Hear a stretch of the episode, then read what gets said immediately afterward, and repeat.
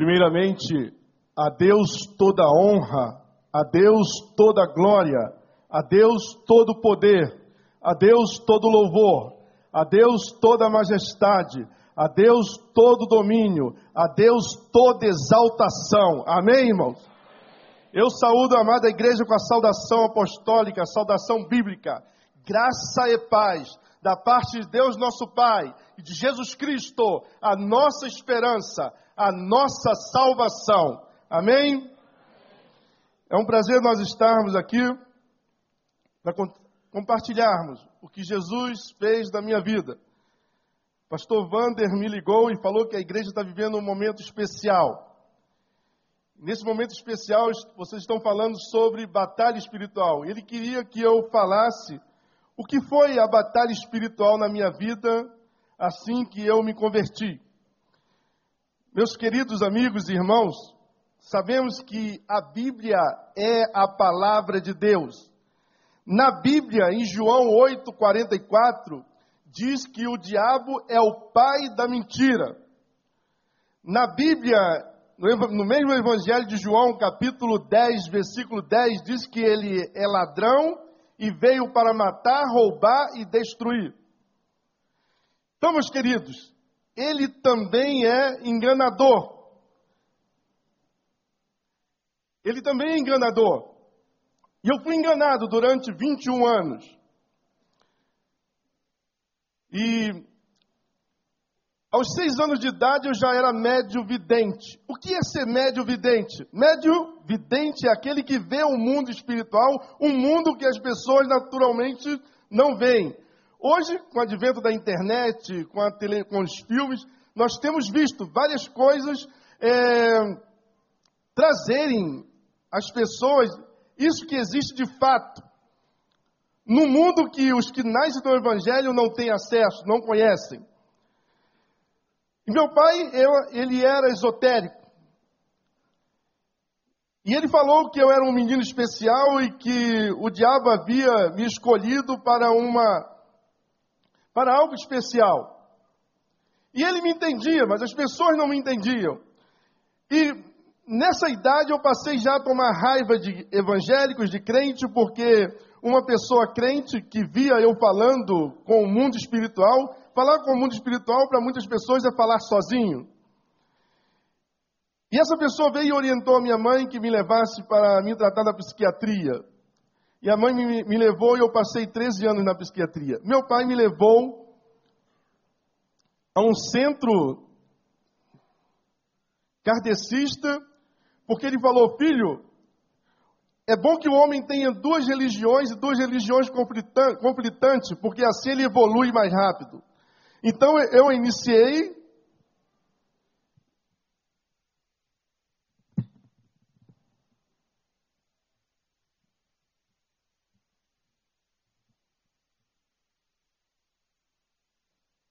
Então fui levado àquele centro espírita e quando eu cheguei lá, é muito bom quando nós somos elogiados.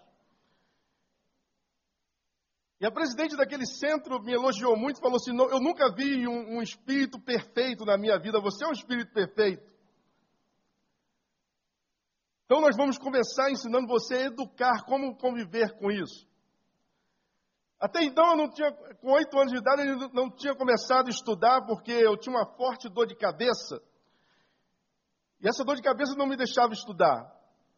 Eu me matriculei então com oito anos de idade e eu faltava muitas aulas por essa dor de cabeça e pelo tratamento da psiquiatria, porque os médicos queriam descobrir o que, é que eu tinha de especial.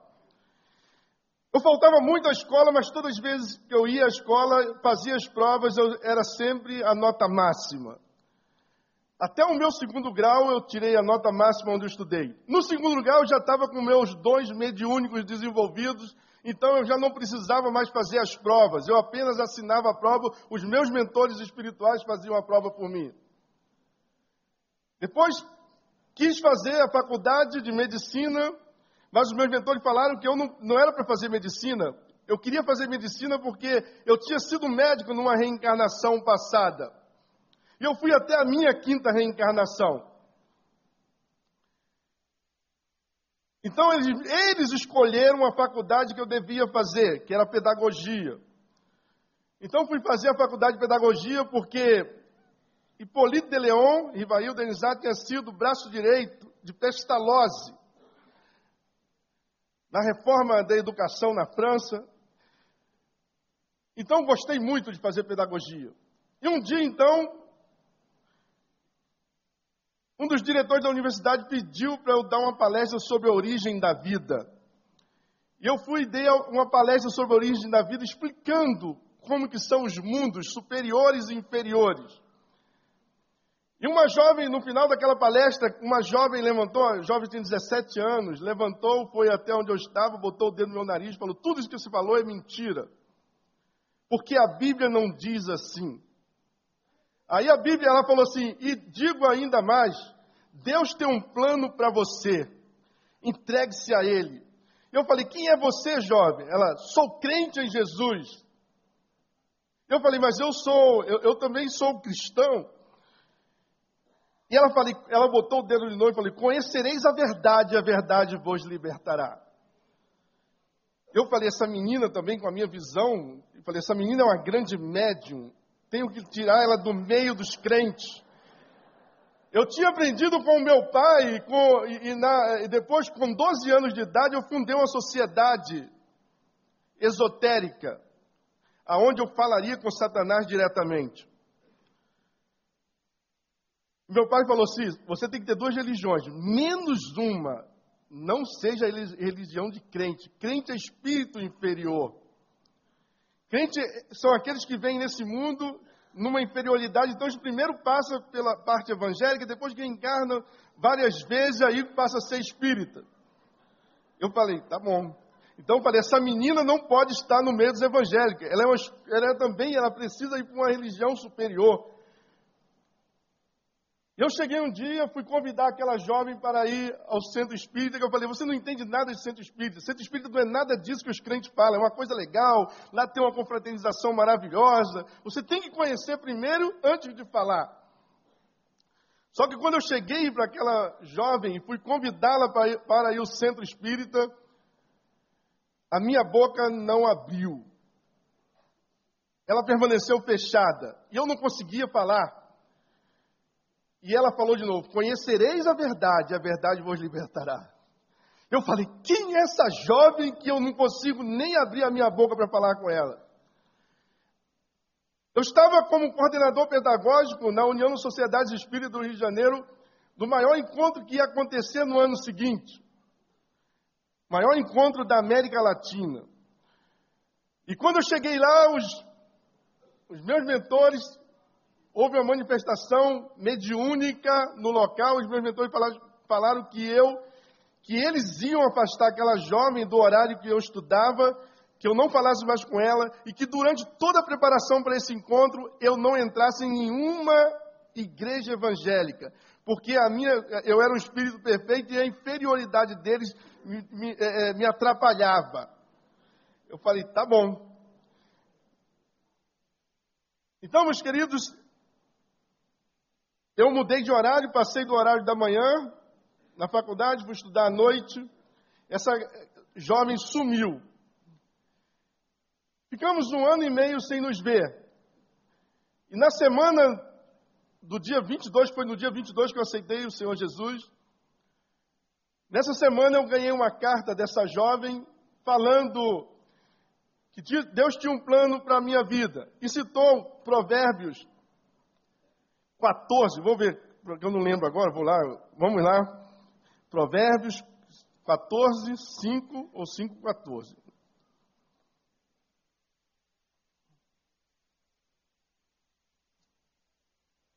Quatorze, doze. Provérbios 14, 12. Há um caminho que ao homem parece direito, mas o fim dele são os caminhos da morte. E ela me convidou para ir a um evento em sua igreja. Mas eu não fui. Aí foi, foi na semana eu ganhei a carta, tá. Há muito tempo que eu não falo meu, meu testemunho, principalmente um testemunho que eu vou ter que simplificar tudo hoje. É difícil, orem por mim, para que, que eu consiga falar. Por ser místico e praticar de muitas coisas místicas, A forma que Deus teve para me levar a uma igreja onde eu era proibido de entrar e eu não entraria, foi me acordando de madrugada, me fazendo sair de onde eu morava, pegando ônibus, e quando eu dei por mim, ainda de madrugada, eu estava na porta da primeira igreja batista em Vila da Penha. Eu não sabia porque estava ali, mas sabia que os meus mentores me, me levavam aos lugares. Por estar naquela igreja ainda de madrugada, eu falei, vou ficar aqui, vou ver o que vai acontecer. Mas os meus mentores falaram, não fique aí, vá embora, esse não é o teu lugar. Então eu liguei para minha irmã, que não tem nada a ver com religião. Eu falei, eu estou na porta de uma igreja, não sei porquê, não sei o que, que meus mentores querem, estão mandando eu sair, mas não sei o que está acontecendo. E a minha irmã foi como ela fosse Deus falando comigo, ela falou, entre. E eu entrei. Subi a escada, mas quando cheguei à porta, parecia que eu não conseguia entrar. Uma força me empurrava para trás. E eu falei, vou entrar. E lutei muito para entrar naquela igreja e daqui a pouco eu, eu, eu, e as vozes falando comigo, não entre, venha, você não é desse lugar, saia daí. Mas eu falei, não, hoje eu vou ficar. Então consegui passar da porta para dentro com muita luta. Se vocês verem depois de falarem de, de batalha espiritual, ou depois que eu falei, se vocês verem alguém lutando para entrar, não chame de maluco, empurre ele para dentro da igreja. Porque é dia da salvação dele, é o dia da salvação dele. Né? Então vocês talvez vejam isso acontecer. E meus queridos irmãos, eu entrei naquela igreja, sentei no último banco e fiquei ali em crise o tempo todo e daqui a pouco eu adormeci. Eu adormeci desde a hora que eu cheguei, entrei na igreja até 11h30, 11h40. Às 12h30, entre 11h30 e 11h40, eu acordei, o pastor estava fazendo o apelo. Eu não ouvi as músicas, eu não ouvi a mensagem, não ouvi nada.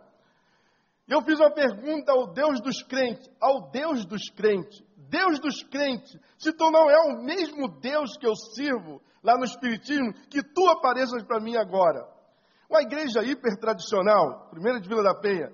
E eu abri meus olhos e quando vi um sol brilhava do tórax do pastor Sebastião. Aquele sol brilhando e quando eu olhava eu falei assim, mas eu sou médio, com todos os dons mediúnicos desenvolvidos.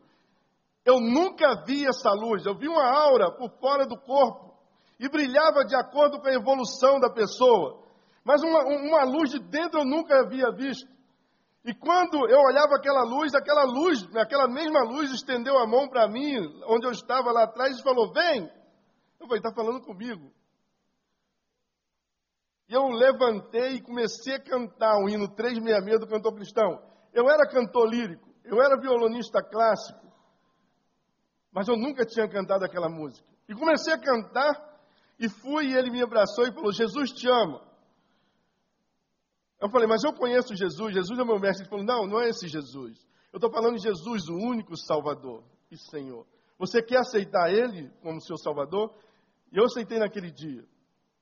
Naquele mesmo momento, algo aconteceu comigo. Eu não sabia, eu fiquei leve, uma paz tranquila. E eu olhei e não vi mais os meus mentores espirituais. Ele falou: Você agora vai ver o diabo como ele é. Não vai dar tempo de falar o meu testemunho, então não vou falar anos e anos de lutas que eu passei. Naquele dia eu conheci Jesus. Sabe que igreja era aquela, meu irmão? Era a igreja daquela jovem. Ela orou durante um ano e meio para que eu conhecesse Jesus Cristo. Vale a pena orar. Vale a pena orar. Vale a pena ter a visão da grande multidão que precisa de Cristo. Vale a pena ser tomado de íntima compaixão, como Mateus 14, no versículo 13 em diante fala. Meus queridos e amados irmãos, depois que eu conheci a Jesus, o diabo se apresentou para mim. Ele falou assim: Olha, eu vou te mandar para um seminário, um seminário muito bom. Vou te arrumar uma igreja grande, carro zero todo ano. Mas nunca fale do que você viu quando você viveu comigo. Você prega aquelas mensagens que você aprender a fazer. aqueles três tópicos, introdução, lê uma, um assunto atual, três tópicos de desenvolvimento, conclusão, faça tudo aquilo, mas nunca fale do que você viveu comigo. Eu falei, ah, desgraçado. Eu estou indo para ficar um tempo com Deus. Se Deus me provar que você é mentiroso e que Ele é o Senhor, que tu se cuide. Mas também não vou falar sobre isso. Vou falar de guerra espiritual, porque aí eu entro na. Essa, eh, Deus me provou que a reencarnação não existe. Uma vez que eu passei dois dias num monte, orando, dois dias e uma noite. E ali Deus me provou que a reencarnação não existia. E eu, ainda duvidando, escolhi o livro para Deus provar isso, o livro de Lucas. E quando eu saí dali, eu não parei mais. E Deus me levou justamente para a terra dos bruxos, em Guaiama, em Porto Rico. De lá depois, para provar, para eu confrontar com os bruxos sobre o Jesus que eu servi agora. Depois fui levado à África do Sul, quando ela foi inaugurada como sede mundial da Igreja de Satanás, onde tinha feiticeiros de todo mundo reunido. Ali fui ameaçado de morte, mas Jesus Cristo lutava por mim. Meus queridos e amados irmãos, eu quero compartilhar com vocês o que Deus me fez, fez comigo e me fortaleceu para eu enfrentar o diabo.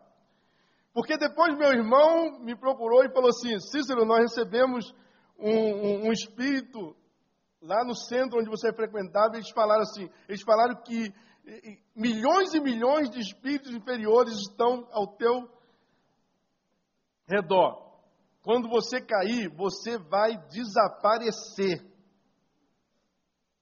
Eu mandei ele voltar e dar um outro recado ao centro espírita. Fala assim: se existem milhões e milhões de espíritos inferiores para me matar, existe muito mais do que isso, de anjos me protegendo.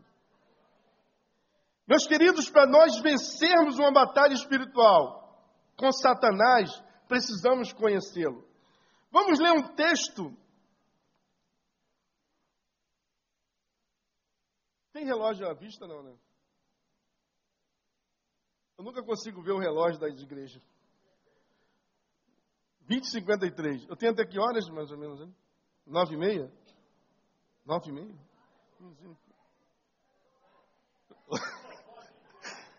oh, glórias! Aleluias! Louvado seja o Senhor. Então, só se um Vander. Ó, oh, é culpa da igreja. Hein? Vamos lá. João, Evangelho de João, capítulo 3, de 1 a 12.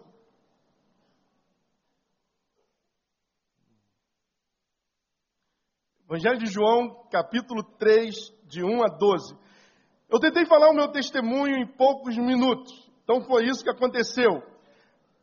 Aos 21 anos eu alcancei o grau máximo do espiritualismo. Para alcançar o grau máximo, eu tive que passar por várias fases e níveis. Fui mendigo na cidade de São Paulo, por isso que eu, ele, o diabo prepara bem as pessoas para servi-lo. Uma das coisas que ele falou também que eu era braço direito dele. Eu, ele também me ensinou a arte da música. A partir dos 12 anos eu comecei a, a, a aprender a arte da música. Então cheguei a ser cantor lírico, fui violonista clássico. Hoje eu não sei nada de música. Deus me tirou a música assim que eu me converti. Ah, mas por que, que a música, você não continuou com a música? Deus me tirou, porque se eu continuasse música, eu traria músicas, muitas músicas espíritas, como existem músicas espíritas cantando nas nossas igrejas. E eu seria um que traria muito mais músicas e seria uma força para implementar mais as músicas do diabo que muitas igrejas cantam. Por isso Deus me tirou a música, mas não me tirou a teoria. Passei a dar palestras sobre isso. Então, meus queridos, vamos lá para como vencer uma batalha espiritual. Batalha espiritual, nós estamos falando aqui que existe uma batalha porque existem dois reinos: o reino de Deus e o reino de Satanás. Agora vamos saber quem é mais forte. E vamos conhecer um pouco desse reino de Satanás para podermos vencê-lo, enfrentá-lo. A palavra de Deus diz assim: E havia entre os fariseus um homem chamado Nicodemos, príncipe dos judeus. E este foi ter de noite com Jesus e disse-lhe: Rabi, bem sabemos que és mestre, vindo de Deus, porque ninguém pode fazer sinais que tu fazes se Deus não for com ele. Jesus respondeu e disse-lhe: Na verdade, na verdade te digo que aquele que não nascer de novo não pode ver o reino de Deus. Disse-lhe Nicodemos: Como pode um homem nascer sendo velho? Pode porventura tornar a entrar no ventre de sua mãe e nascer? Jesus respondeu: Na verdade, na verdade te digo que aquele que não nascer da água e do espírito não pode entrar no reino de Deus. O que é nascido da carne é carne, e o que é nascido do espírito é espírito. Não tem maravilha de ter, ter dito: necessário vos é nascer de novo.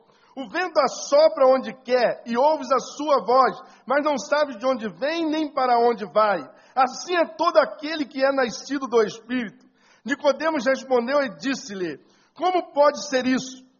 Jesus respondeu e disse-lhe: Tu és mestre de Israel e não sabes isto? Na verdade, na verdade te digo que nós dizemos o que sabemos e testificamos o que vimos e não aceitais o nosso testemunho? Se vos falei de coisas terrestres e não crestes, como crereis se vos falar das celestiais? Oremos. Deus Todo-Poderoso, louvado seja o teu nome. Pai, nós clamamos ao Espírito Santo, que é bem-vindo nesse lugar. Nós te amamos, Espírito Santo. Tu, tu, habitas em nós. Interpreta a tua palavra, Pai, a todas as pessoas aqui. Espírito Santo, é tu que convence o homem do pecado e da justiça Convence as pessoas aqui de quem é Jesus Cristo de Nazaré. Espírito Santo, fala aos nossos corações. Espírito Santo, tem o poder para curar, para libertar, para restaurar. Aleluia, Senhor. Ó oh, Espírito Santo, faz a tua obra nesse lugar. Eu oro no nome santo de Jesus Cristo de Nazaré. Aleluias. Amém. Meus queridos irmãos, Nicodemos era um homem instruído, um homem doutor da lei, um homem, um dos principais dos judeus. E ele foi ter de noite com Jesus. Uma coisa muito importante que, que ele falou com Jesus, ele reconheceu que Jesus era mais do que um homem comum. Ele falou assim: Rabi, bem sabemos que és mestre, vindo de Deus, porque ninguém pode fazer esses sinais que tu fazes se Deus não for com ele. Ele reconheceu que Jesus era mestre vindo de Deus. Mas, meus queridos amigos e irmãos, Jesus era muito mais do que mestre. Jesus era muito mais do que um simples homem. Ele veio para ser rei. Ele veio para reinar. E a Bíblia diz que a vida e morte de Jesus Cristo testemunha a natureza de sua realeza e reino. Nós podemos ver que Jesus é o único qualificado para ser rei. Meus queridos, para nós vencermos as artimanhas do diabo, enfrentarmos o diabo, nós temos que saber primeiro quem é Jesus. Porque muitas vezes nós nos convertemos e falamos de um Jesus, simplesmente Jesus, em nome de Jesus. Vamos, às vezes, não confrontamos nenhuma pessoa endemoniada ou possessa porque não temos autoridade, porque não conhecemos a autoridade que está no nome de Jesus. Eu vejo pessoas vendo com pessoas endemoniadas por mais de duas horas. Meus queridos e amados irmãos, uma pessoa só pode ficar endemoniada no máximo 10 segundos. 10 segundos é o tempo que você pode falar, em nome de Jesus, saia! Mas para isso você tem que saber quem é Jesus. Uma vez me ligaram dos Estados Unidos que uma esposa de um pastor estava endemoniada há três horas. Me ligaram dos Estados Unidos perguntando o que fazer. Eu falei, bota o telefone no ouvido dela. Eles botaram, eu falei, saia, em nome de Jesus. A mulher ficou boa e falou, o que, que você fez do outro lado? Eu apenas falei um nome que é sobre todo nome. O nome de Jesus Cristo de Nazaré. Aleluia. Precisamos conhecer o nome de Jesus. Quantos crentes vivem com medo? Medo de passar aqui ou medo de passar colar? Eu não passo essa hora em tal rua. Eu não passo na, em tal estrada essa hora. Claro que eu não vou nunca tentar o meu Deus, mas hoje eu vim pregar aqui. O meu caminho que eu conheço não é outro, é Automóvel Clube. Se o táxi não quiser passar lá, vai passar por quê? Vai, meu irmão, tem uma carruagem de fogo à frente desse carro, com anjos guerreiros na, pela esquerda, pela direita, por cima, por baixo, por trás. Passe, meu irmão!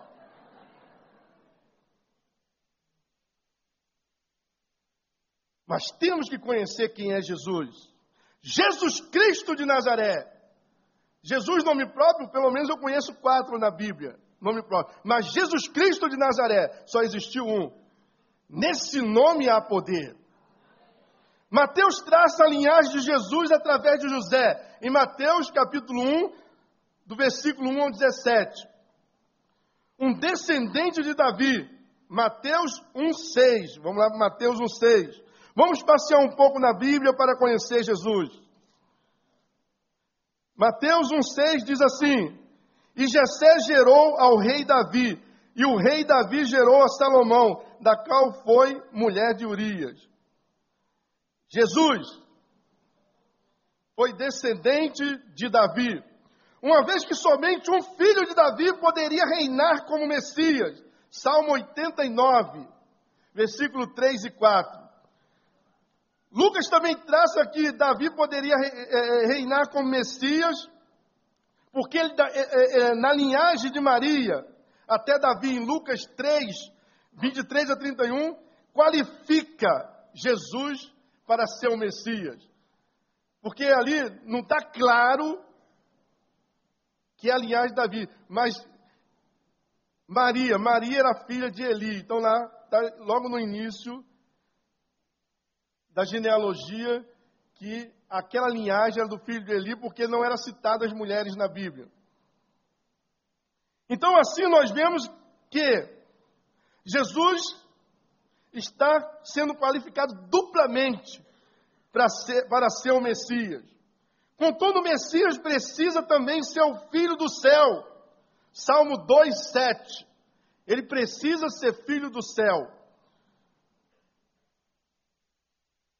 Pela virgindade de sua mãe, Jesus nasceria como o único filho de Deus. O anjo Gabriel assegurou a Maria que o poder do Altíssimo lhe daria a capacidade de conceber sendo virgem. Lucas capítulo 1, 35.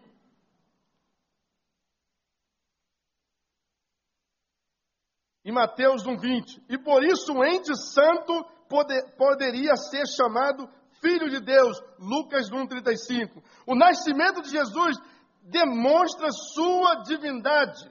Anjos disseram a Maria, em Lucas capítulo 1, versículo 26 a 38 e a José, em Mateus capítulo 1, 18 a 23. Tanto falou para um como falou para o outro. Tanto falou para Maria como para José que o, o seu filho seria filho do Altíssimo. Era mais do que apenas um filho. Antes ele seria filho unigênito de Deus. João capítulo 3, versículo 16. Como é que, o que, que quer dizer João 3, 16? Porque Deus amou o mundo de tal maneira que deu seu Filho unigênito para que todo aquele que nele crê não pereça, mas tenha a vida eterna. Jesus era o Filho unigênito, chamado apropriadamente de Emanuel, ou seja, Deus conosco. Eu gosto muito de pegar um, um, um, versículo do Velho e um versículo novo. Isaías capítulo 7, versículo 14. Não leremos todos os versículos porque por causa do tempo do tempo mesmo. Diz assim: Portanto, mesmo o Senhor vos dará um sinal. Eis que a virgem conceberá e dará à luz um filho, e chamará o seu nome Emanuel.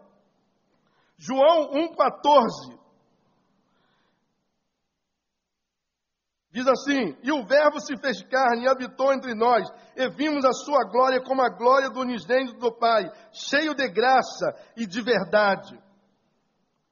E Jesus reinaria sobre a casa de Jacó, reconstruída. Isso está lá em Daniel 2,44. Lucas 1,33. Lucas 1,33. Diz assim: E disse Maria, e reinará eternamente na casa de Jacó, e o seu reino não terá fim. Veja bem, Jesus veio estabelecer um reino, e seu reino não terá fim. Atos capítulo 15, versículos 16 e 18.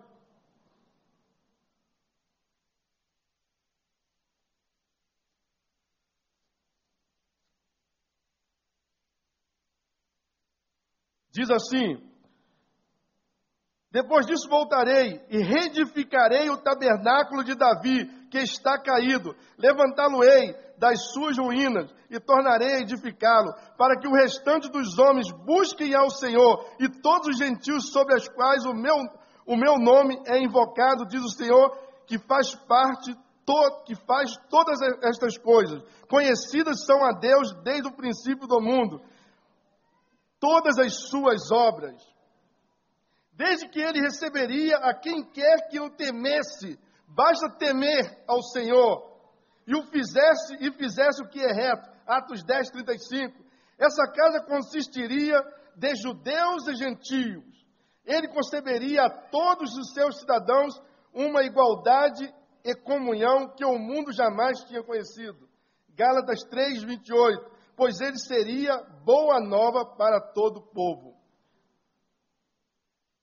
Precisamos saber que Jesus Cristo veio de uma linhagem de rei. Ele veio estabelecer um reino. Jesus Cristo recebe a coroa prometida em Levítico 21, 12. Levíticos 21, 12. Meus queridos, esse versículo, em algumas Bíblias, não vai aparecer a palavra coroa. Mas no texto original existe a palavra coroa. Palavra Nezer.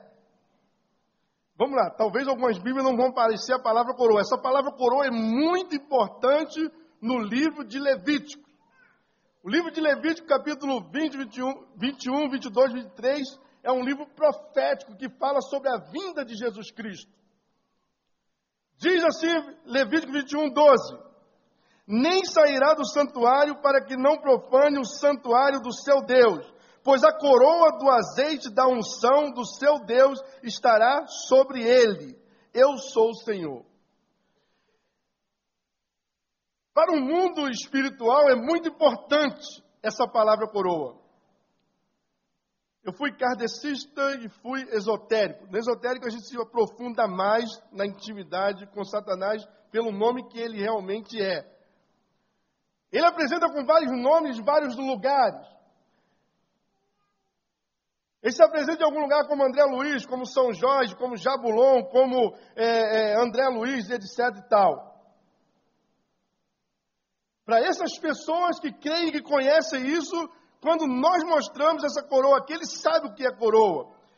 O que significa a palavra coroa? A palavra coroa significa dignidade real. A palavra coroa significa dignidade real, significa poder, significa sinal de autoridade ou vitória. A palavra coroa significa isso. Quando o rei entrava numa batalha com outro reino, quando um reino entrava numa batalha com outro reino, o reino que ganhasse a batalha,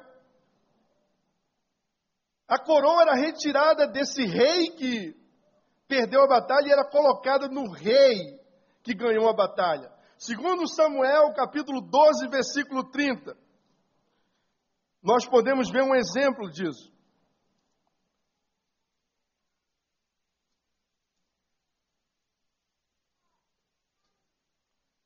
Segundo Samuel, capítulo 12, versículo 30.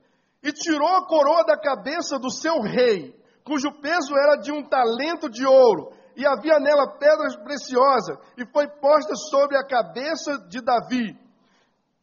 E da cidade levou muito grande despojo. Existem outros exemplos também. Então, quando um reino perde a batalha, é lhe tirado a coroa. Ele perde a dignidade real. Havia uma promessa que Jesus viria para ser rei. Ele iria ser rei de que reino? Ele viria para ser rei de um reino que não tem aparência exterior. Lucas capítulo 17, versículo 20 e 21. Vamos ver que reino é esse. Lucas 17, 21.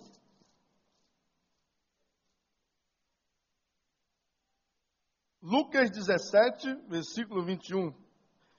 20 e 21. Vamos ler o 21 também.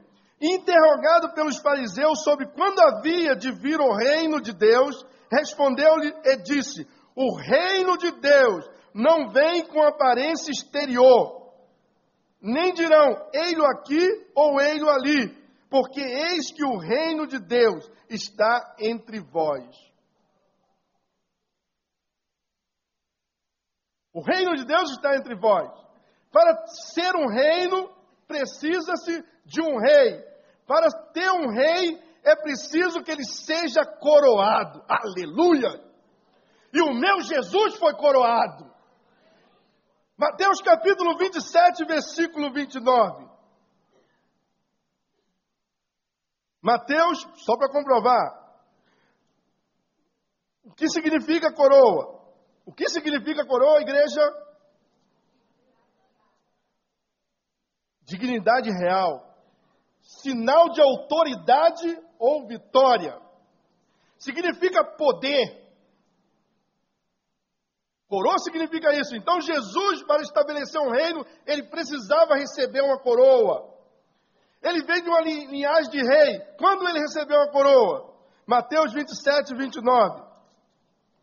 E tecendo uma coroa de espinho, puseram na, puseram na, eu não sei ler direito não, português, puseram já na cabeça, e em sua mão direita uma cana, e ajoelhando diante dele, os escarneciam, dizendo: Salve o rei dos judeus. Recebeu uma coroa.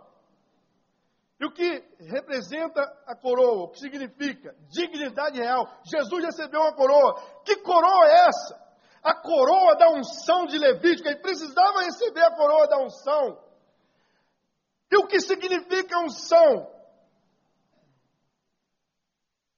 que significa unção? Isaías 10, 27. Isaías 10, 27.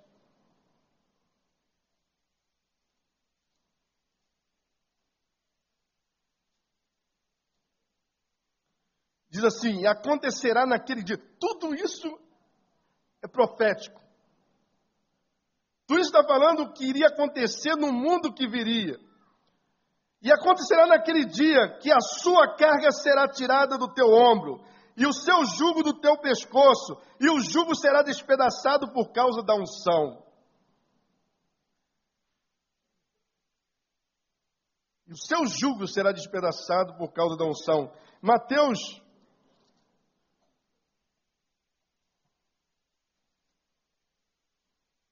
Mateus 11, 28. O meu jugo será, o teu jugo será despedaçado por causa da unção. Jesus recebeu que coroa? Em Levítico 21, 12, a coroa da unção. Foi representado numa coroa de espinho. A Bíblia diz em Mateus 11, 28 e 29, versículos 28 e 29, diz assim: Vinde a mim todos que estáis cansados e oprimidos, e eu vos aliviarei. Tomai sobre vós o meu jugo e aprendei de mim, que sou manso e humilde de coração, e encontrarei descanso para as vossas almas, porque o meu jugo é suave e o meu fardo é leve. Novos convertidos, conheçam que Jesus, ele recebeu a coroa da unção e tirou todo o teu jugo. Ele não existe mais. Esqueça o passado, viva o presente. O, pesado, o passado já era. Porque a unção que Jesus tinha ele tirou todo esse jugo teu. Agora ele diz: aprendei de mim. Precisamos aprender sobre Jesus. para enfrentar, enfrentarmos o reino das trevas. Precisamos saber quem Ele é.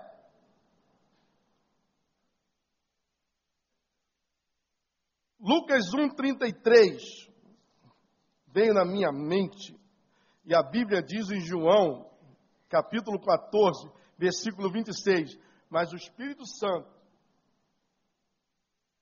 o Consolador, esse vos ensinará e vos fará lembrar todas as coisas. Mas fazer lembrar, meu, só se você já tiver lido a Bíblia uma vez. E falou que vai fazer lembrar. E não vai mostrar a letra assim para você. Você tem que ler a Bíblia pelo menos uma vez para ele poder fazer. Faz a tua parte para ele fazer o restante. Então leia a Bíblia pelo menos uma vez. Eu leio a Bíblia todo ano.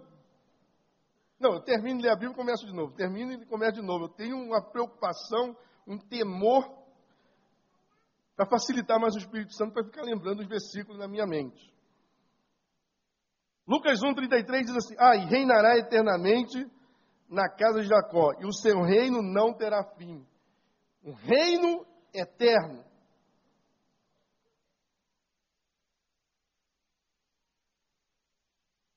Meus queridos, Jesus veio para reinar. Ele recebeu a coroa. Agora ele é rei. Ele foi para a cruz do Calvário. Morreu. Agora festa no inferno. Jesus morreu. Vamos dar de graça tudo que é bebida. Vamos fazer uma festa, dança, tudo que for bom para o pessoal se distrair, vamos fazer. Festa no inferno. Jesus morreu. Aleluia. Para ele lá, né? Aleluia dele. É que eu dei vontade de falar aleluia, falei no momento errado e falei que é dele. A gente, é, é, quando a gente lembra da nossa salvação, a gente fala até aleluia no, no horário errado, né? Não liga não.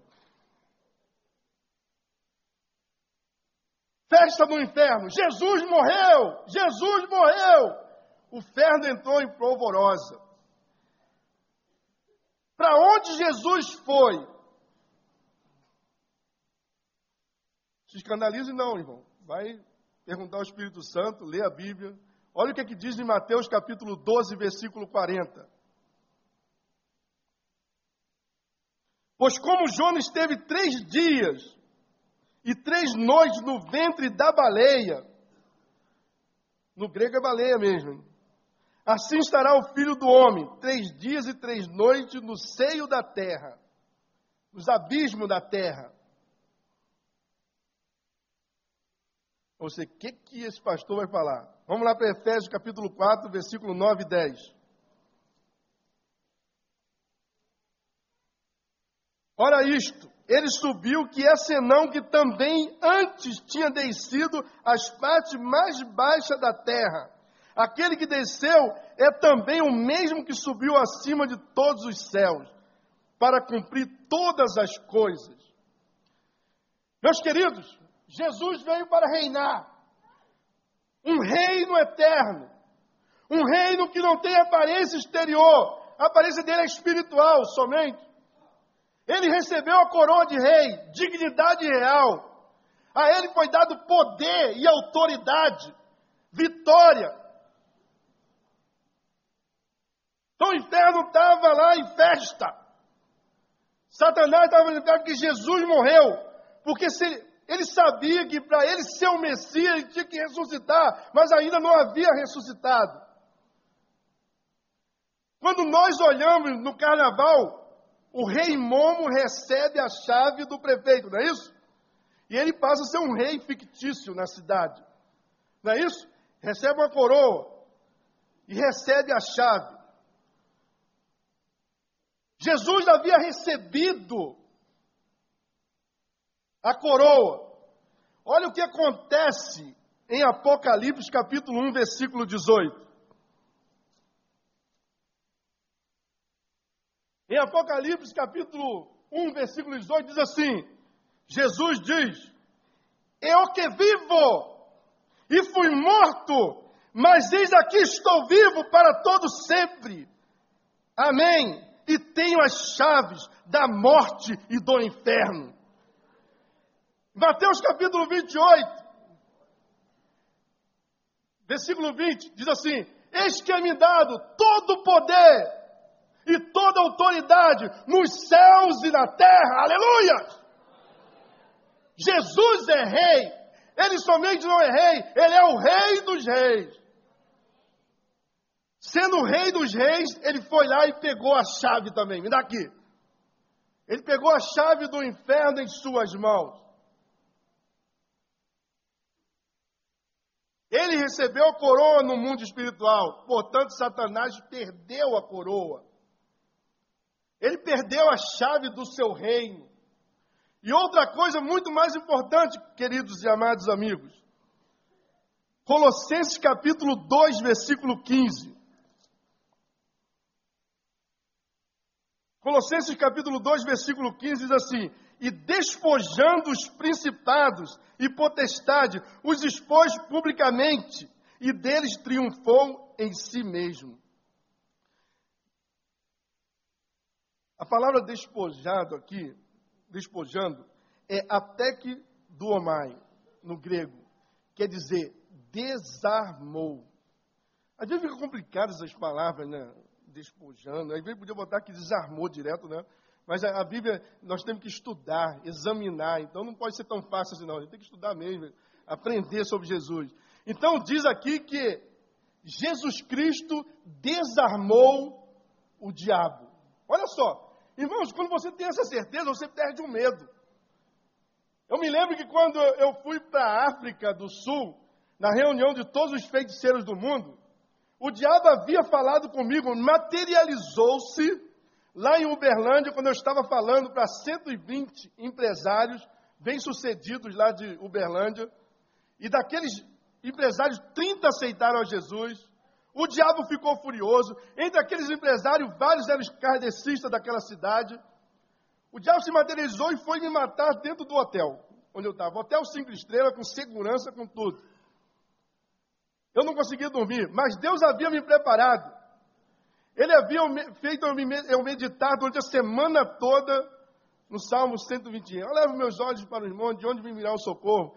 E ele falava: Eu sou o teu guarda. Eu te guardo, Cícero. Eu te guardo. Carinhosamente eu ouvia o Espírito Santo falar no meu coração: Eu te guardo, eu te guardo. Não sabia o que ia acontecer. Cheguei naquele hotel, primeiro, as camareiras bateram na porta falando que eu havia reclamado da limpeza. Eu ia reclamar do hotel cinco estrelas, com todo o luxo, qualquer coisa para mim. Se eu dormisse no chão, estava bom. Aquele hotel era maravilhoso. Eu vou reclamar de nada, nem vi. Não vi nem sujeira, não vi nada. As mulheres estavam sendo usadas pelo diabo. 15 para as duas da manhã. Eu não conseguia dormir, só orava. Eu sabia que algo estava para acontecer. Meus irmãos, eu li aqui no texto de João: se vos falei de coisas terrestres e não creste, como crerei se eu vos falar das espirituais? Eu estou falando de coisas que aconteceram na minha vida. Você acredita ou não? Talvez você vá falar assim: ele é um grande mentiroso. Não, meu amado, você está sendo enganado por você mesmo que não quer enfrentar a realidade do mundo espiritual. E 15, 15 para as duas da manhã toca o meu telefone do quarto, lá de baixo, e falou assim: Alguém quer falar contigo? Eu falei: Não, mas eu não quero falar e não conheço ninguém em Uberlândia. Não, mas ele falou que, que, que, que tem uma intimidade e conhece você muito bem. Eu falei: É o desgraçado. Meu Deus. Eu falei: Não deixa subir. Quando eu falei não deixa subir, bateu na minha porta. O cara se transportou lá o nono andar. Bateu na minha porta. Quando eu olhei no, no naquele trocinho que olha, né? Olhei assim aqueles olhos de fogo, olhando para mim. E aí eu fui ver se a porta estava fechada. Já estava aberta. Ele entrou. Ah, hoje eu te pego, vou te matar. Aí pegou, ficou com a arma para cima e para baixo. Não consigo, não consigo, não consigo eu. O sangue de Jesus tem poder. Aí nessa hora você cria uma fé, meu amado. O sangue de Jesus tem poder. O sangue de Jesus tem poder. Eu só falava isso. Ele, não consigo te matar. Ele, aí ele falou, te pego na África. Eu nunca esqueci daquele momento que ele falou, te pego na África. Aí quando eu fui para a África, seis meses depois estava sendo convidado para ir para a África, meu Deus. Ele falou, e aí o diabo se mostrou de novo, apareceu para mim, e falou assim: só para mostrar que eu tenho poder, eu vou derrubar um avião essa semana para mostrar que eu vou derrubar o teu também. Aí um avião que ia do Egito para Nova York caiu matando 273 pessoas. Naquela, naquele dia eu não orei repreendendo isso, que eu nem acreditei que ele fosse fazer isso. Aí eu estou indo para a África, falei, meu avião vai cair também. Aí eu falei, ah, o meu não. O meu, quem guarda é o Senhor. Eu me lembro que eu fui, lembrando disso, voltei, parecia que eu senti o avião nas mãos de Deus. E o pastor, fui pregar numa igreja que o pastor ainda caiu na besteira, falou assim, ó, oh, Cícero vai com promessa de morte. Aí o meu filho chorou, chorava, não vai, não vai. E nós fomos para ali. E foi uma batalha muito grande.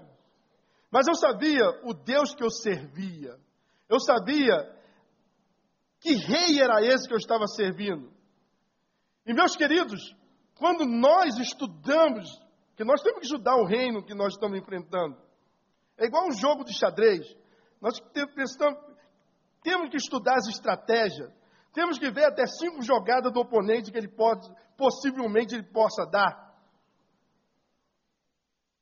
E quando nós lembramos, quando nós enfrentamos uma luta, que o exército de Satanás está desarmado. Desarmado é o quê? Ele está desarmado? Arma de curta distância. Qual é a arma de curta distância? A arma dos anjos. Qual é a arma dos anjos? Espada, resplandecendo a glória de Deus. Espada resplandecente. Então, meus queridos, essa arma, espada, foi retirada toda do exército de Satanás. Ele não tem mais essa arma. Qual é a arma? Quem lembra aí quais são as armas que o, que o exército de Satanás usa? Dardos inflamados do maligno. Mas, meus queridos irmãos, como diz lá em Efésios 6, que ele usa dardos no mesmo versículo de Efésios 6, capítulo 6, versículo 6, ele, Deus nos dá o escudo da fé. E quando eu levanto, aí tem que crente é maluco por si só. Crente é doido, ele vive pela fé, ele vive crendo num negócio que ele não vê. Né? Quando, quando vê, já aconteceu. Escudo da fé, você não vê? Eu sou maluco, levanta assim o escudo da fé. É, tem que ser assim.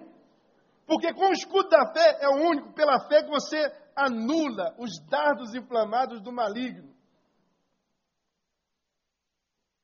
O diabo está onde? Ao derredor. 1 Pedro capítulo 5, versículo 8. Está ao derredor. Meus queridos, tem que ter certeza, porque se você não tiver certeza, você morre. Quando eu estava em Porto Rico pregando lá o Evangelho, eu já falei que o diabo é mentiroso, né? Então ele falava que eu era o braço direito dele, aí para o outro ele diz também que é o braço direito. Né? Em vários lugares que eu fui tinha noiva de Satanás, eu falei, esse cara é cheio de noiva, hein? E pior somos nós, os crentes, que damos um montão de coisa para ele. Tudo é, é, do diabo, irmão. É do diabo. O diabo não tem nada, meu irmão. E se tiver uma coisa, tira dele. Ele não pode ter nada. Ah, a televisão do diabo, tira, é tua.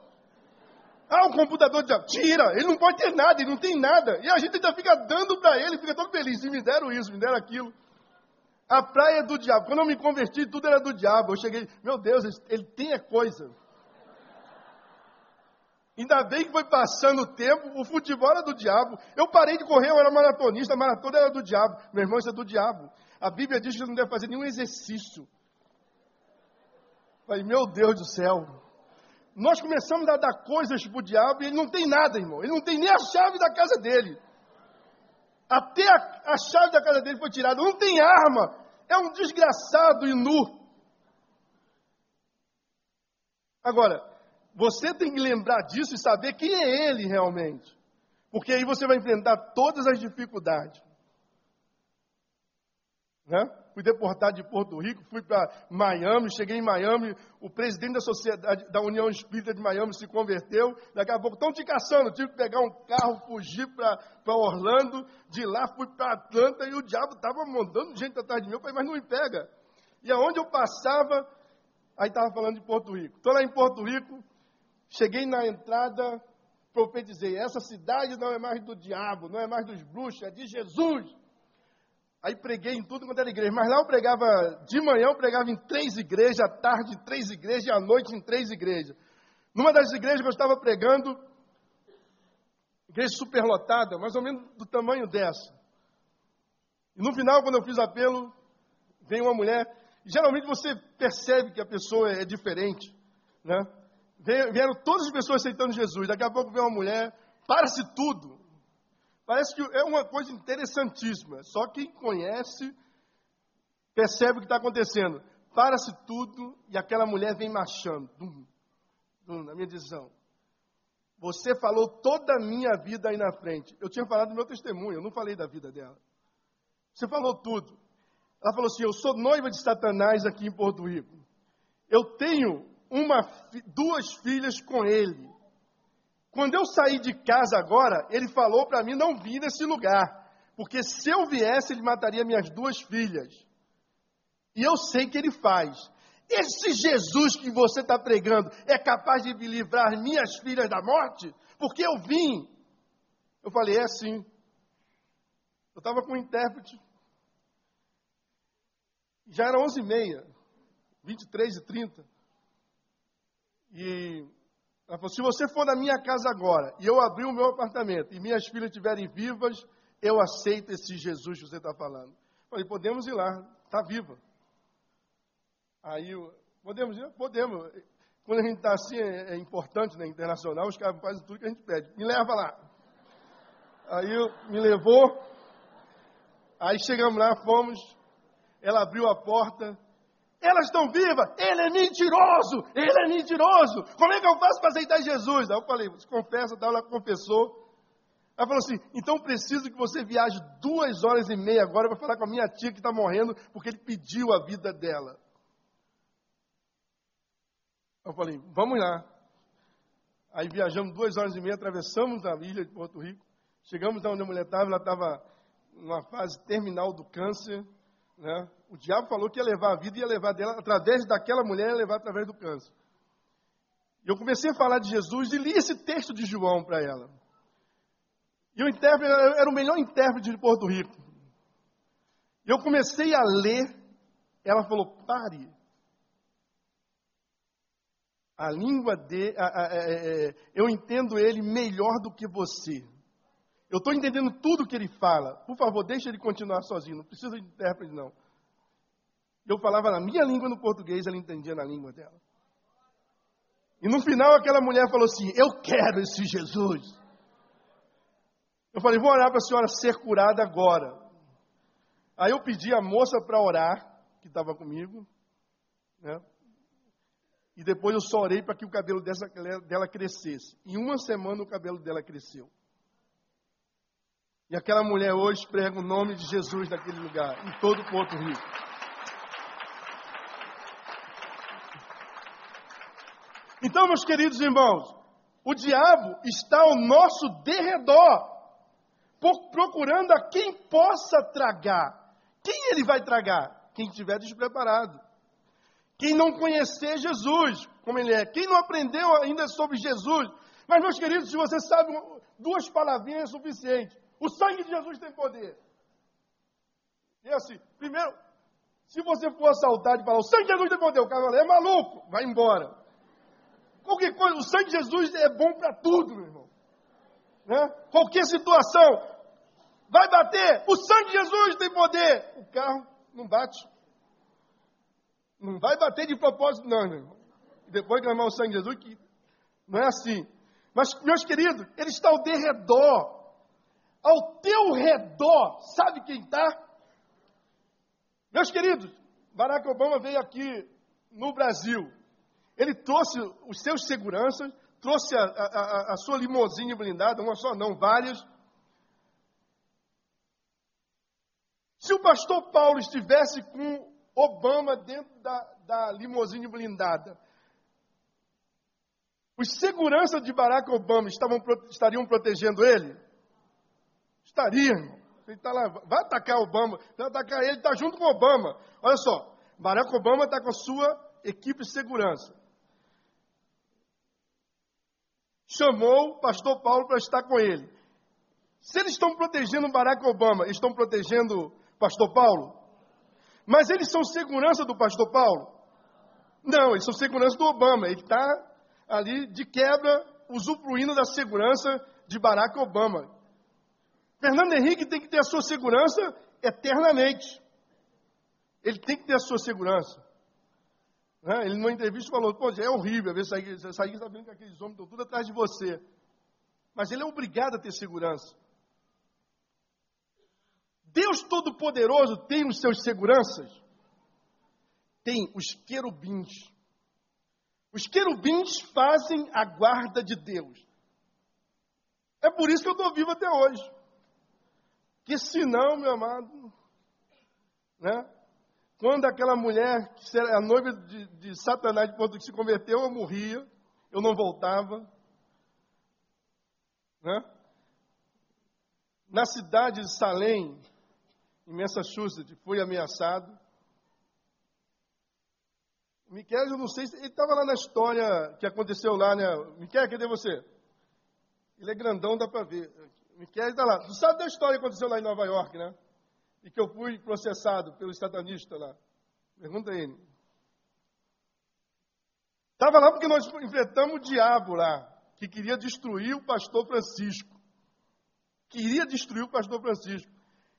E eles queriam me usar.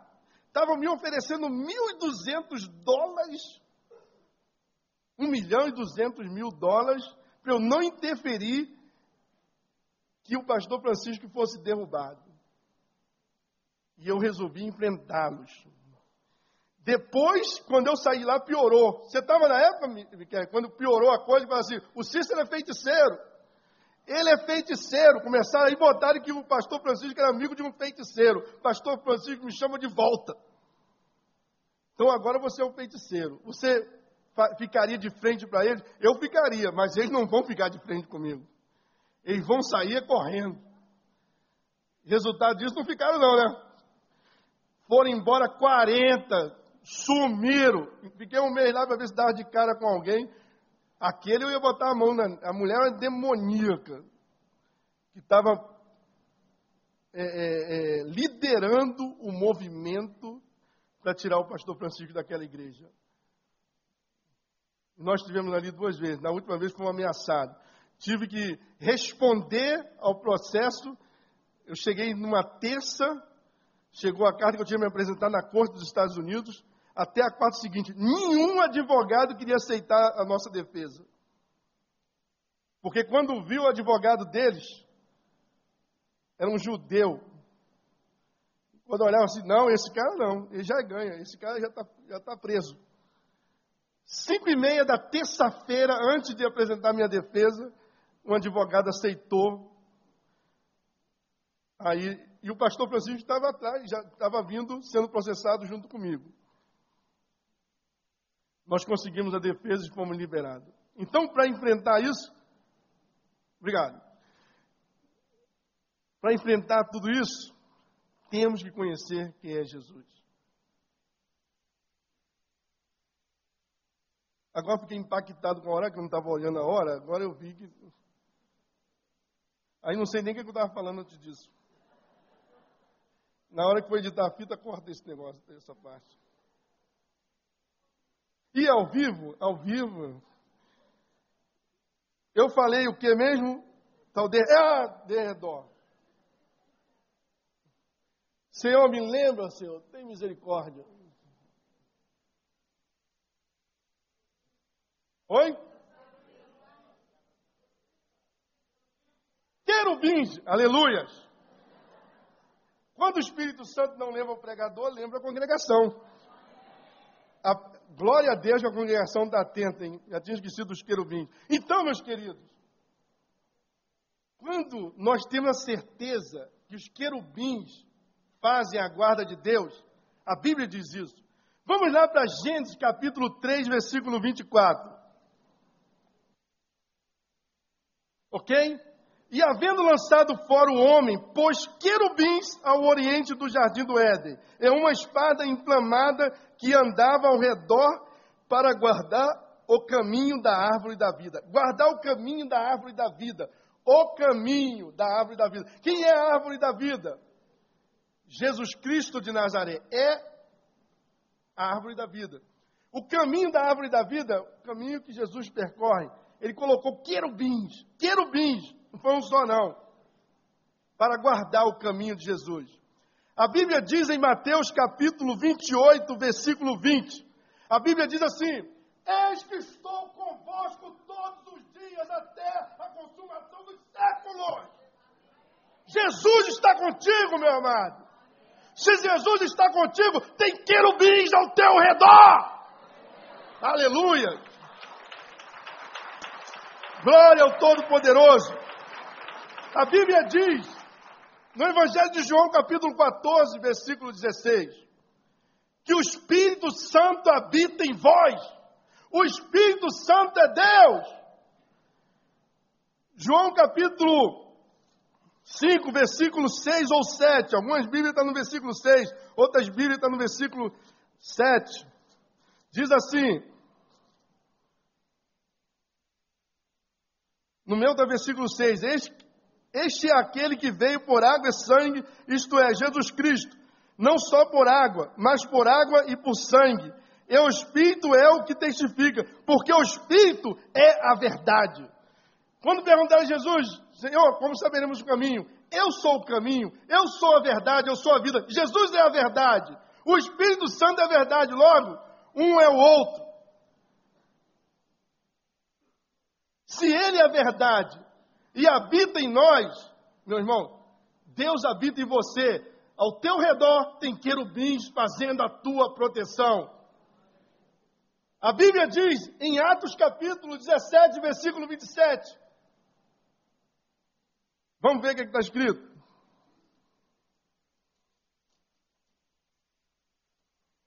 Dezessete, vinte e sete. Para que buscasse ao Senhor, se porventura tateando o pudessem achar, ainda que não está longe de cada um de nós. Salmos 34.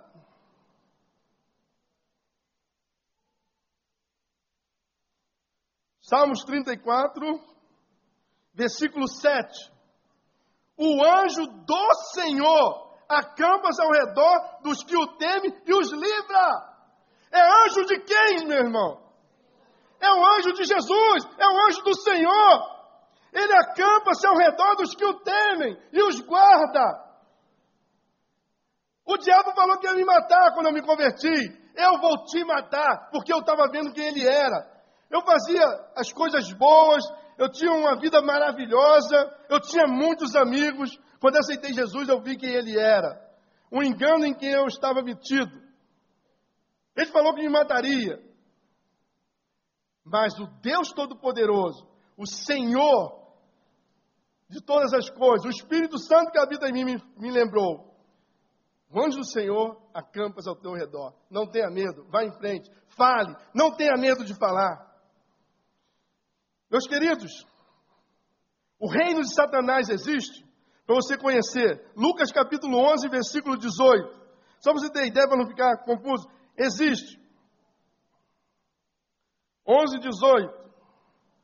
E, e também, e se também Satanás está dividido contra si mesmo, como subsistirá o seu reino? Pois dizeis que eu expulso os demônios por Beuzebu. Então, o reino de Satanás existe? Mateus capítulo 12, versículo 26. Estamos acabando.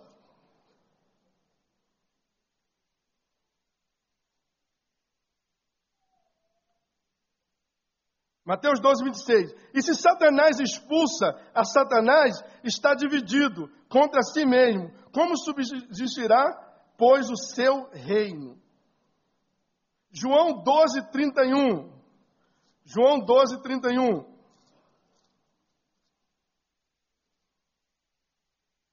Agora é o juízo deste mundo. Agora será expulso o príncipe deste mundo. Príncipe é de reino. Hebreus capítulo 12, capítulo 2, Hebreus 2, versículo 14. Diz assim: é visto como filho, os, é, e visto como os filhos participam da carne e do sangue, também ele participou das mesmas coisas, para que pela morte aniquilasse o que tinha o império da morte, isto é, o diabo. Ele aniquilou aquele que tinha o império da morte. Meus queridos, então nós vivemos agora num reino em que Jesus é o Rei dos Reis. Ele é o nosso Senhor. Ele é o Senhor dos Senhores. Ele é o Rei dos Reis. Agora, é importante nós sabermos como nós entrarmos nesse reino. Nós falamos, isso foi, o, foi a introdução do primeiro versículo que eu falei, que Nicodemos reconheceu que Jesus era um Messias vindo de Deus. Como Messias vindo de Deus, ele também ele é rei. Sendo rei, depois Jesus fala para Nicodemos, Nicodemos, para você conhecer esse reino, você tem que nascer de novo. Tem que haver um novo nascimento. O novo nascimento é como o vento que assopra e você não sabe de onde vem nem para onde vai. Assim é aquele que é nascido do Espírito. Quando eu aceitei Jesus, eu não tremi, eu não caí. Os meus mentores, os demônios, ficaram do lado de fora da igreja. Quando eu entrei, eu me tornei livre.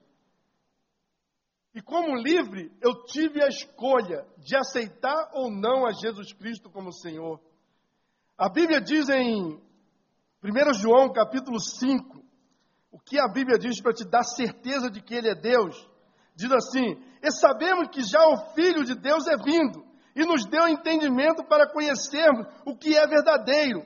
E no que é verdadeiro estamos. Ele, isto é, em seu Filho Jesus Cristo. Este é o verdadeiro Deus e a vida eterna. Ele não é governador da terra, ele não é espírito perfeito. Ele é Deus. A Bíblia do cristianismo diz que ele é Deus. E para entrar nesse reino é necessário nascer de novo, porque quem não nascer de novo não pode entrar no reino de Deus. O novo nascimento ele é indispensável a cada ser humano. O novo nascimento ele foi providenciado por Deus para nós. Para nós vivermos nesse reino e vivermos as bênçãos do Senhor. O que falta em nós é fé. Porque as bênçãos Deus já deu. Por isso que eu gosto quando fala em Lucas. O discípulo fala em Lucas, aumenta a nossa fé. Lucas 17, versículo 5. Acrescenta-nos da fé, Senhor, para eu crer que Jesus, em Isaías 53, levou sobre si todas as doenças. Né? Quando nós olhamos lá para Mateus 17, é, Marcos, capítulo 9, versículo 24 é nós reconhecermos que eu sou incrédulo para tantas coisas e ver o milagre de Deus. Senhor, tira minha incredulidade. O que falta em nós é fé, é crer nisso que nós não conseguimos ver. Né? O novo nascimento traz, traz uma grande transformação, como eu vibrei hoje, vendo o batismo de vocês. A bênção que foi. Aqueles que se emocionavam mais por terem conhecido Jesus, foi assim, eu chorava, eu chorava, né? Quando eu me batizei. O novo nascimento traz uma grande transformação devida ao ser humano. O novo nascimento é uma escolha de cada um de nós que está aqui dentro. O novo nascimento é uma escolha. Meus queridos, a Bíblia diz que você foi criado para o louvor do Deus Todo-Poderoso. É tão tremendo quando nós olhamos Colossenses capítulo 1, versículo 16, que diz assim: que nós fomos criados por Ele, para Ele. Você sente saudade de Deus, meus queridos, meu querido? Você sente saudade de Deus porque você foi criado por Deus. Existe uma partícula de Deus dentro de você. Jesus te fez do barro e depois ele soprou. soprou uma partícula dele dentro de você. Essa partícula tem saudade de Deus. A Bíblia diz em Romanos, capítulo 8, para encerrar, quando nós falamos de Jesus, dá uma vontade de ficar a noite toda falando de Jesus. E é um perigo isso. É um perigo. Né? Mas encerrando Romanos, capítulo 8, versículo 19. Porque há uma grande expectativa da criação pela manifestação dos filhos de Deus. O povo está com uma grande expectativa de ver Deus através de você. Porque a criação tem uma partícula de Deus dentro dela. Né? Então, você foi feito por Deus para Deus. Só que o pecado nos afastou de Deus. Mas Jesus Cristo é tão tremendo e educado que Jesus não entra na tua vida sem que você o convide. Você precisa convidar Jesus e falar assim: entra, Jesus. A Bíblia diz lá em Apocalipse 3,20: Eis que estou à porta e bato. Se alguém ouvir a minha voz e me convidar, eu entrarei e cearei. Em Lucas capítulo 24, dois homens iam ao caminho de Emaús. E daqui a pouco aparece o terceiro homem, começa a caminhar com ele. A Bíblia diz, em Lucas 24, 16, diz que eles não reconheceram Jesus. Existe uma partícula de Deus dentro de você, mas teus olhos estejam como aqueles homens, como que fechados. E no versículo 31, eles convidam Jesus para sentar-se à mesa. Quando ele se sentou à mesa com aqueles dois homens, eles viram e os seus olhos foram abertos, e eles reconheceram que era Jesus. Jesus quer ser reconhecido hoje. Mas para ele ser reconhecido, ele está aqui. A Bíblia diz que ele está convosco todos os dias. Ele quer ser reconhecido. Isso é pela fé. Então, meus queridos, nós vamos cantar uma música. E essa música é o nosso apelo. Deus te criou para Ele. Deus, Deus te criou para adorá-lo. E a coisa mais linda que eu acho da Bíblia é o versículo que aquela jovem falou para mim: Conhecereis a verdade, e a verdade vos libertará. Sabe, você se torna livre. Eu sou livre. Se verdadeiramente você conheceu Jesus, verdadeiramente sois livre. Como é bom nós sermos livres. Então vamos cantar essa música, vou chamar o Robson. Nós vamos cantar uma música, vamos ficar em pé. E se você ouviu Deus falar essa noite, meu querido, meus queridos, e você vem a tua vida oferecer, levante-se e vem aqui à frente. Vem oferecer a tua vida para aquele que te criou. Você foi criado por Ele, para Ele. Se você entrou hoje aqui, saiba que você tem saudade de Deus porque você tem uma partícula de Deus dentro de você.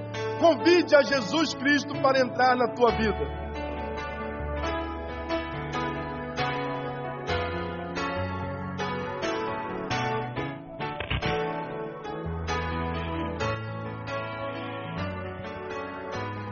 Vem, Senhor, minha vida oferecer como oferta de amor e sacrifício.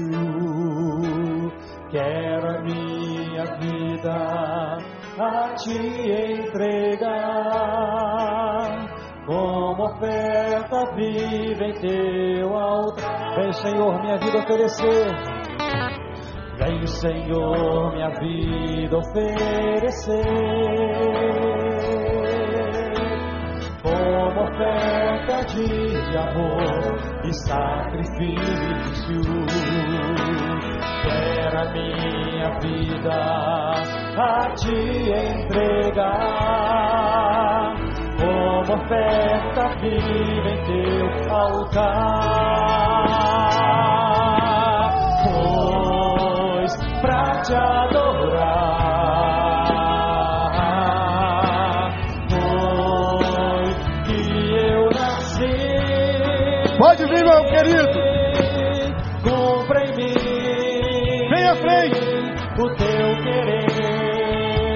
Você não conhecia Jesus como o Rei dos Reis, e hoje você conheceu, vem à frente. Jesus é aquele que tem todo o poder, toda a glória. Aleluia! Mais e mais estar ao teu lado, Senhor. Pois pra te adorar. Aleluia! Pois pra te adorar. Senhor.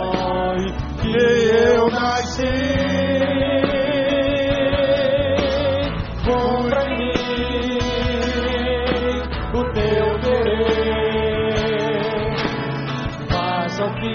Está em teu coração.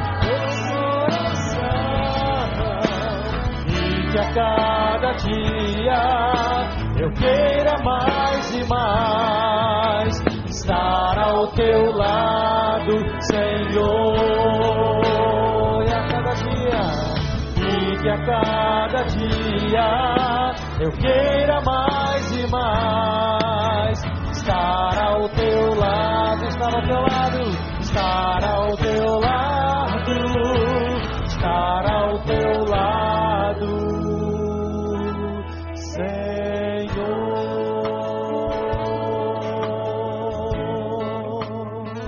diz em Romanos 8,37 que aquele que está em Cristo é mais do que vencedor.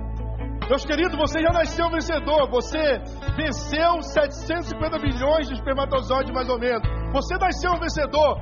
Mas você em Cristo, você é mais do que vencedor. Meus queridos, se você era um crente medroso, um crente que tinha medo de tudo, medo até de endemoniado, você quer consagrar a sua vida hoje e marchar e ser um guerreiro nas mãos do Senhor? Porque o pastor Wander vai precisar de gente guerreira aqui, gente que crê no poder de Deus, gente que não ande com medo. Se você quer consagrar a sua vida, a, a- a música diz que foi para isso que Deus te criou.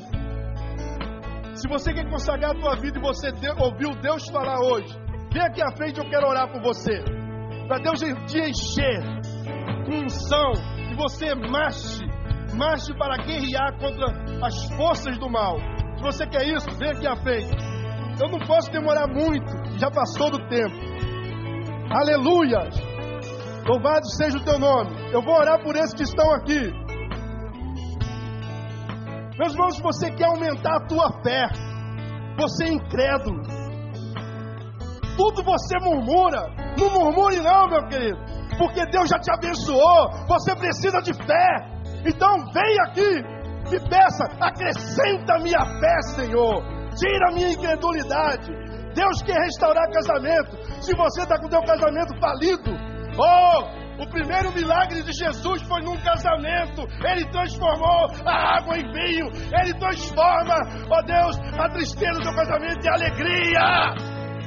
Ele transforma o teu sexo no conjugal o mais gostoso. Se você quer isso, venha, porque Jesus transforma toda maldição em bênção. Ele transforma a água em vinho. Ele restaura casamento. Ele cura. Ele liberta. Ele restaura. Ele salva. Ele é o Todo-Poderoso. Aleluia. Deus está nesse lugar. A presença dele é tremenda. Se você quer essa bênção, venha, meu amado. Se você quer convidar Jesus para entrar na tua vida, esta é a hora. De Deus fazer a obra dele aonde você estiver. Pai, louvado seja o teu nome. A tua presença é tremenda nesse lugar. Pessoas estão chorando, Senhor, porque sentiram a tua presença. Ó Deus, tu é o Deus que cura. Passeia agora, cura. Se há doença no nosso meio, cura. Toda doença saia em nome de Jesus. Ó Deus, liberta, Pai. Ó Deus, tem pessoas que estão até com medo de sair porque o diabo ameaçou. O diabo está repreendido porque essas pessoas estão aceitando o Jesus que tem todo o poder, toda a glória em suas mãos. Aleluias. Não tenha medo agora, porque Jesus é contigo. Aleluias. Louvado seja o teu nome. Senhor, abençoa, Pai, todas as pessoas que vieram aqui. Encha com a tua presença.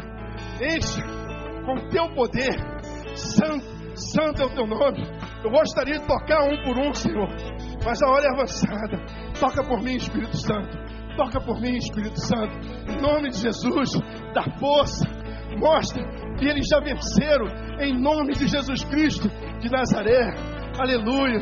Abençoa o pastor Wander. Abençoa a Amanda. Abençoa o seu filhinho. Abençoa o corpo ministerial dessa igreja, Senhor. Abençoa todos que aqui frequentam. Enche essa igreja com a tua presença a cada dia. Que ela se multiplique de 3 mil para 6, de 6 para 12, de 12 para 24 mil, Pai. Em nome de Jesus Cristo. Eu louvo o teu nome. Abençoa, Pai, todos que vieram aqui à frente, colocando o seu pedido nas tuas mãos. Em nome de Jesus Cristo de Nazaré que eu oro. Aleluia.